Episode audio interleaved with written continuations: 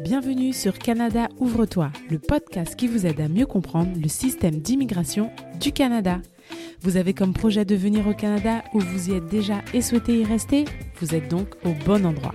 Je suis Laurence Mouilla-Vertueux, consultante réglementée en immigration canadienne et commissaire aux affidavits en Ontario. Mon objectif est de vous mener vers la clé qui vous ouvrira l'une des multitudes portes du Canada.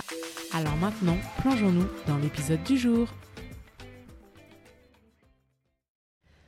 Bonjour à tous et bienvenue pour ce nouvel épisode du podcast Canada Ouvre-toi. Alors ça y est, c'est officiellement l'été, c'est bon, on a rentré pour de bon les bottes, les écharpes et les manteaux et on peut sortir les sandales, les chapeaux et les débardeurs.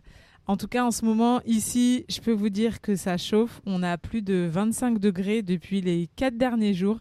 Donc franchement, ça fait super plaisir. C'est parti pour euh, une saison estivale. Euh, vous savez que ici, le Canada, c'est un pays des extrêmes. Comme je l'ai souvent mentionné, on peut descendre dans les moins 40, moins 50 selon les périodes, euh, selon les, provinces, pardon. Mais en été, ça va dans les, dans les plus 40. Donc, on profite parce que notre temps est compté. On sait que la neige va arriver dans quelques mois. Donc c'est vrai que la saison d'été, c'est toujours une période assez intense. Euh, et donc c'est pour ça que chaque week-end, sans exception, il y a des festivals euh, à travers tout le pays. Donc euh, c'est vraiment agréable à vivre. Donc c'est vrai que si vous voulez venir découvrir euh, le Canada, même si c'est pour visiter, je vous conseille vraiment l'été parce que ça vous donne une bonne vibe. Et si vous comptez vous installer pour de bon, euh, je vous conseille aussi cette période-là, comme ça au moins vous profitez euh, du pays et de la ville avant que tout soit recouvert de neige. Donc voilà, alors pour aujourd'hui, ce que j'ai prévu pour vous, c'est de vous parler des demandes d'asile. Alors en fait, le, le 20 juin, c'était la journée euh, des réfugiés. Et donc, du coup, je trouvais que c'était important de faire un épisode sur le sujet. Donc, je ne vais pas parler euh, des réfugiés en général. Ça, c'est un sujet que j'ai déjà traité euh, dans la saison 1, mais aujourd'hui, je vais juste parler de la demande d'asile. Mais avant de sauter dans le sujet, vous le savez qu'à partir de maintenant, je vous donne juste une petite news actualité immigration euh, de tout ce qui s'est passé depuis la semaine dernière. Et voilà, il se trouve que une bonne nouvelle est sortie pour les francophones qui veulent s'installer en dehors du Québec. En fait, la mobilité francophone s'est élargie. Donc, ce qu'il faut savoir, c'est qu'à la base, la mobilité francophone, c'était un programme qui avait été mis en place pour faciliter l'obtention d'un permis de travail pour les francophones qui s'installaient en dehors du Québec. Concrètement, les employeurs n'avaient pas de besoin d'effectuer une euh, étude d'impact du marché du travail ou EIMT à partir du moment qu'une personne euh, avait un niveau 7 en français et euh, avait une offre d'emploi pour un métier qualifié, donc dans les catégories 0, 1, 2, 3. Ça, c'était la règle de base de la mobilité francophone. Depuis le 15 juin, euh, la nouvelle politique d'intérêt public, qui pour l'instant va durer deux ans, a décidé que le niveau de français allait être abaissé. Donc, il passe de niveau 7 à niveau 5. Donc, c'est-à-dire que même une personne qui a un niveau moyen de français euh, sous preuve, bien évidemment.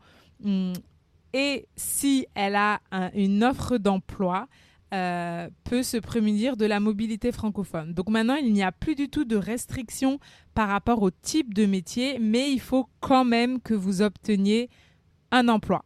Donc concrètement, euh, ça veut dire que même si vous trouvez un emploi en tant que serveur, livreur, un métier qui n'est pas de qualifié, de, un métier non qualifié qui n'a pas besoin d'un diplôme ou d'une expérience spéciale, à partir du moment où vous avez un niveau 5 en français, vous êtes éligible à la mobilité francophone et ce, même si la langue du travail est en anglais.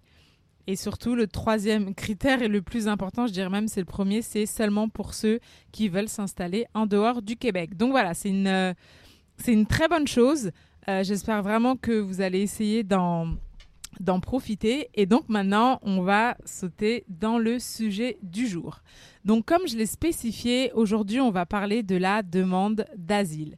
Donc concrètement, euh, je vais vous expliquer un peu qui peut se prémunir d'une demande d'asile, euh, quel est le processus à partir du moment où on fait une demande jusqu'à la décision finale euh, qui va permettre d'obtenir la protection du Canada. Donc en fait concrètement le, Canada, en fait, il offre, il offre l'asile aux personnes qui se trouvent déjà sur le territoire et qui craignent la, persécution ou si leur vie, elle est en danger. Donc, par exemple, si euh, leur vie est en danger de torture, s'ils ont des, menaces de mort ou s'il y a un risque de traitement euh, ou de peine cruelle. Et donc, du coup, par rapport à cela, vous pouvez faire une demande d'asile. Mais, comme vous le savez, il y a toujours certains critères qu'il faut respecter. Donc déjà, pour faire une demande d'asile, il faut déjà être présent sur le territoire canadien. Donc, c'est-à-dire que si, par exemple, vous êtes dans votre pays d'origine, vous ne serez pas en mesure de faire une demande au Canada. Donc, il faut, il faut être présent au Canada, que ce soit à une frontière ou déjà être sur place. Et il faut surtout ne pas faire l'objet d'une mesure de renvoi. C'est-à-dire que si vous êtes déjà au Canada et que on, vous êtes, euh, vous êtes l'objet, on vous a fait l'objet d'une mesure de renvoi et que pour éviter qu'on vous renvoie, vous voulez faire une demande euh, d'asile, malheureusement, ça ne sera pas, euh, ça ne sera pas possible. Si jamais vous êtes déjà à l'extérieur du Canada, comme je vous ai dit, vous n'êtes pas éligible pour une demande d'asile, mais du coup, il faut que vous vous inscriviez à aux Nations Unies, qui eux vont vous replacer, ou avec la nouvelle organisation euh, qui défend Railroad, qui défend les droits des personnes LGBTQ+. Alors, évidemment, il y a plusieurs autres critères pour lesquels euh, vous ne pouvez pas demander une demande d'asile. C'est par exemple euh, si vous êtes déjà réfugié, si vous avez déjà demandé une, demande d'asile et que ça a été, euh, ça a été irrecevable, si votre demande elle a été rejetée par la Commission de l'immigration et section des réfugiés. Donc en fait, il y a plusieurs critères qui font que vous ne pouvez ne pas être admissible à faire une demande d'asile au Canada. Alors, si on considère que euh, vous êtes éligible, c'est-à-dire que vous êtes au Canada et que vous n'êtes pas, vous n'avez pas fait l'objet d'une mesure de renvoi.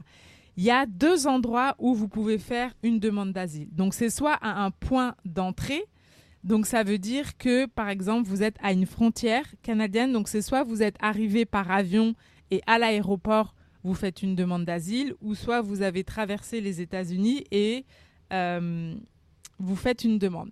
Ce qu'il peut savoir avec les États-Unis, euh, c'est qu'il y a un accord qui a été mis en place euh, qui s'appelle l'entente euh, sur les tiers pays sûrs.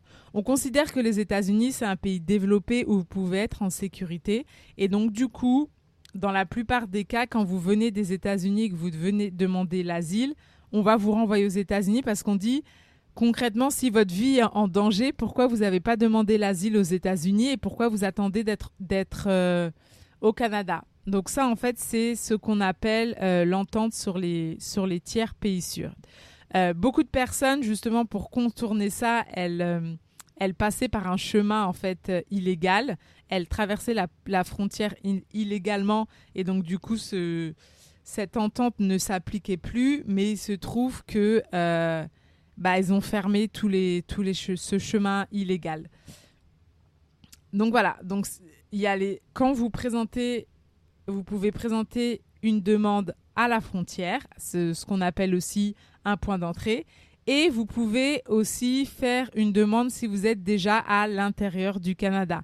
Donc c'est-à-dire que vous êtes au Canada euh, en tant que visiteur, en tant que travailleur ou étudiant, ou vous avez, vous avez réussi à rentrer euh, d'une autre manière.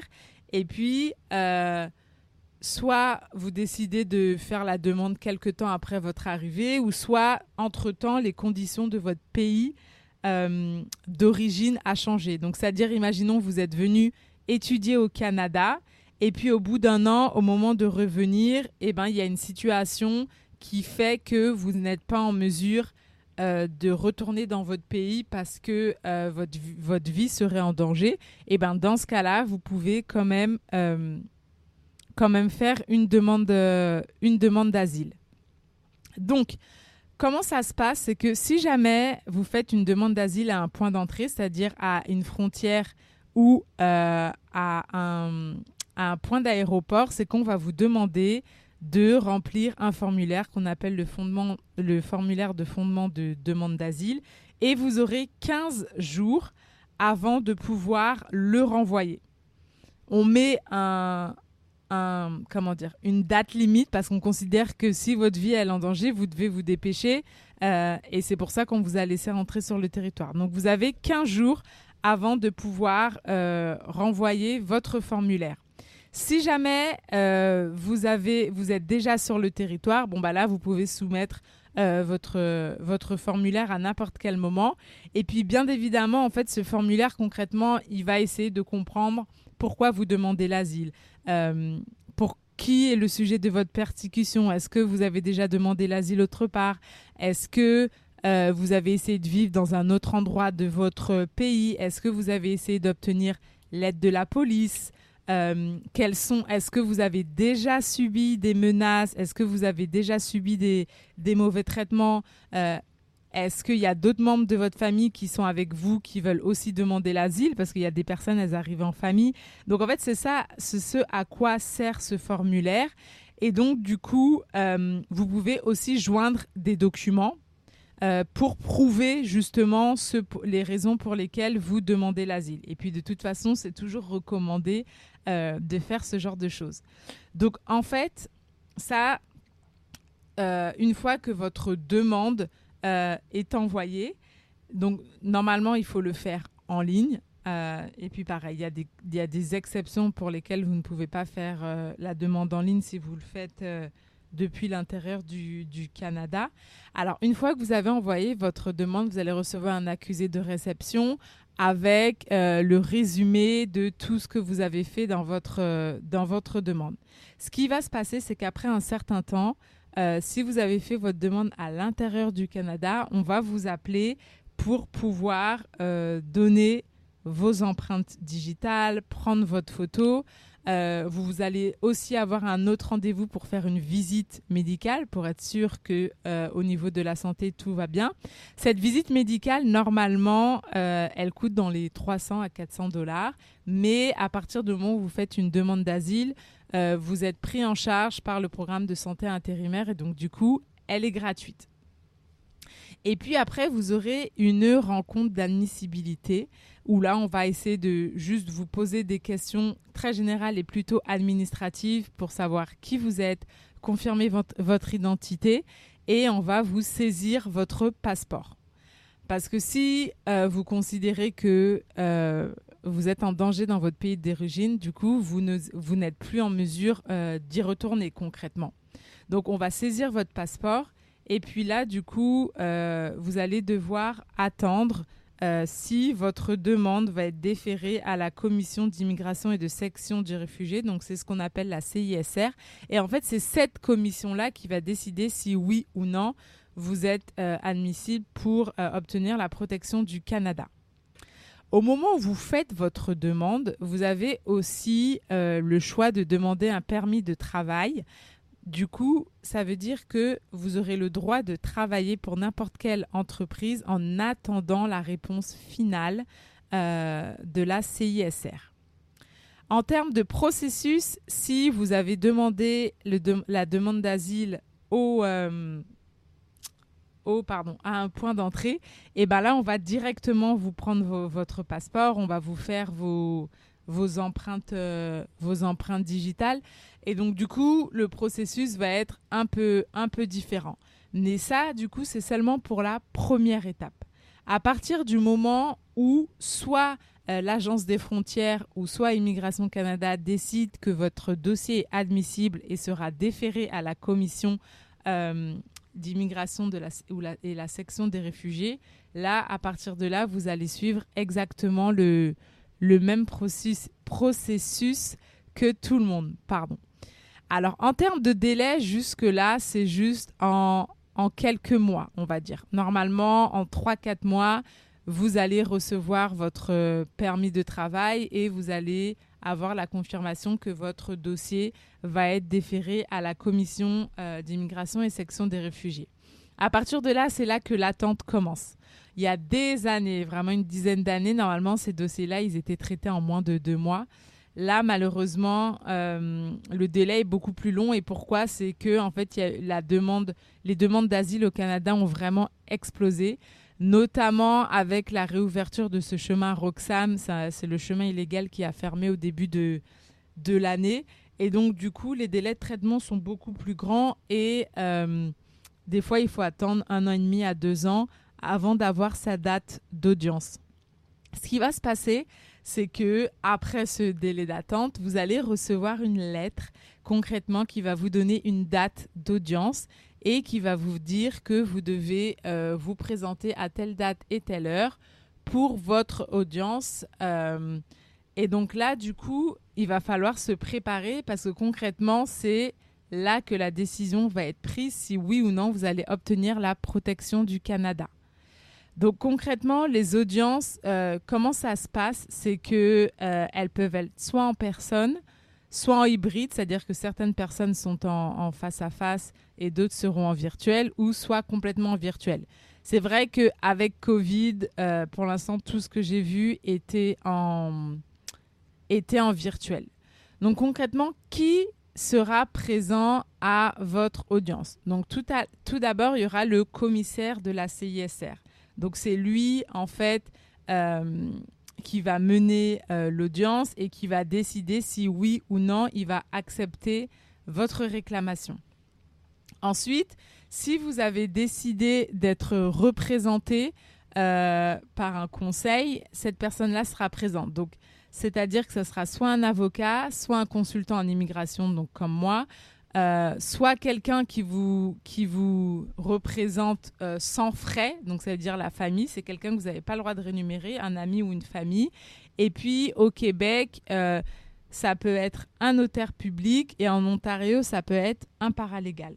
Donc voilà les personnes qui peuvent vous représenter durant, durant l'audience.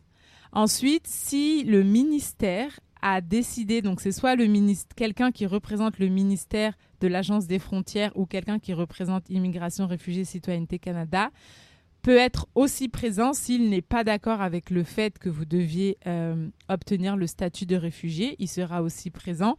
Mais de toute façon, s'il est présent, vous allez recevoir en avance euh, la notification que le ministère euh, a décidé de et a décidé d'être représenté.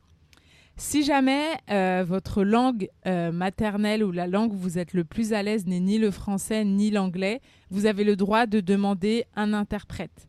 Et cette personne-là, pendant toute l'audience, elle fera la, traduction aussi bien de ce que vous dites, que euh, ce que tout le reste des personnes présentes dans la salle diront. Et il faut que ça soit un interprète professionnel, mais ça, c'est la CISR qui s'en occupe et ça sera complètement gratuit. Vous pouvez bien me demander quelqu'un qui parle dans, le patois de, chez vous. Euh, et puis, c'est sans frais. Alors, euh, les autres personnes aussi qui peuvent être présentes depuis votre audience, ce sont des témoins. Donc, si vous considérez que euh, avoir des témoins peuvent apporter plus de poids dans votre euh, demande d'asile, eh ben, vous avez le droit. Elles auront seulement le droit de rentrer au moment où on va leur euh, poser des questions. Et puis, ça arrive, mais c'est quand même rare qu'il y ait des euh, personnes qui observent.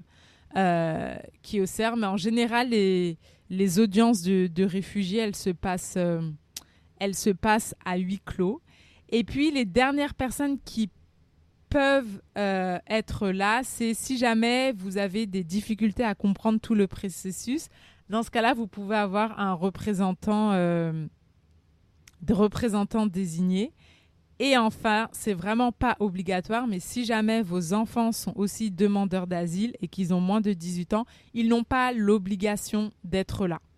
Donc ça, c'est bon à savoir parce que c'est vrai que pour un enfant, ça peut être quand même assez, euh, assez difficile.